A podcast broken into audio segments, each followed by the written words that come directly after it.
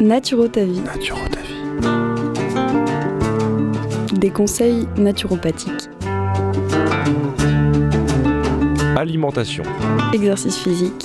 Gestion du stress. Hygiène de vie. Naturo ta vie. Bonjour, moi c'est Vincent Bras. Je suis naturopathe à Marseille et je voudrais partager avec vous quelques notions et astuces de naturopathie. La dernière fois, j'ai parlé de l'intérêt d'une alimentation bio. Du coup, aujourd'hui, j'aimerais vous parler du régime méditerranéen, parce qu'il représente pour moi une sorte d'idéal. Il répond quasiment à tous les principes de la naturopathie, et même s'il n'y a pas de règles identiques pour tous en alimentation, c'est varié, bourré d'antioxydants, de vitamines, d'oligo-éléments, c'est vivant et plein de couleurs. On retrouve ce régime alimentaire tout autour de la Méditerranée. Au Liban, en Grèce pour les recettes les plus connues, mais aussi au Maroc, en Croatie et en Espagne. Beaucoup de pays se tournent vers ce régime car il offre bien des avantages. Ça tombe bien, à Marseille on est au cœur de ce bassin, profitons-en. Je vous le présente. L'organisation de cet aliment se présente sous forme d'une pyramide, avec à la base ce qu'on doit consommer le plus souvent et dans la plus grande quantité, par ordre décroissant jusqu'à arriver en haut de la pyramide avec ce qu'il faut consommer le moins souvent et en moindre quantité.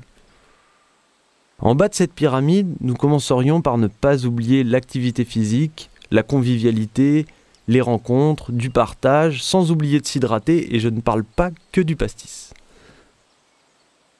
Dans l'assiette, à tous les repas, des fruits et des légumes frais en abondance. Traditionnellement, on consommait surtout de l'huile d'olive, mais on consommait également beaucoup de poissons. Alors pour compenser la faible consommation de poissons, il est important d'utiliser des huiles riches en oméga 3 pour les accompagnements, comme l'huile de lin par exemple, l'huile de colza, cameline, chanvre, et conserver l'huile d'olive pour les cuissons.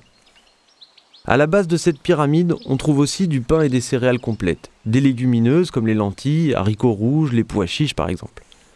Ensuite, à l'étage du dessus, on retrouve tous les jours des fruits secs, des oléagineux comme les amandes, les noisettes et les noix, des herbes aromatiques, origan, romarin, thym, des épices, de l'ail et de l'oignon pour parfumer les plats, et parce qu'elles ont des vertus digestives. Puis viennent les produits laitiers, de préférence peu gras, plutôt comptés que camembert par exemple, qu'on pourra consommer tous les jours mais en quantité plus petite. Dans un rythme plus hebdomadaire, on pourrait aller sur des viandes maigres, comme les volailles, le poisson et les œufs par exemple. Viennent ensuite de manière plus exceptionnelle dans la semaine les viandes rouges, les pommes de terre et autres féculents.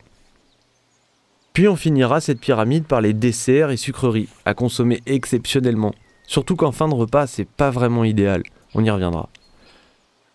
Je suis sûr que vous n'avez pas tout retenu, pas d'inquiétude, cette pyramide on la retrouve très facilement sur internet et je la partagerai aussi sur Insta. S'il y avait une idée à garder en tête, et c'est ma petite astuce du jour, c'est la couleur. La couleur est signe de présence de vitamines, de minéraux et d'antioxydants. Alors faisons des assiettes colorées. Ça met tellement en appétit. Voilà, c'est fini pour aujourd'hui. On se retrouve prochainement. En attendant, retrouvez-moi sur mon site internet, mon compte Instagram ou Facebook. Merci pour votre écoute. À bientôt.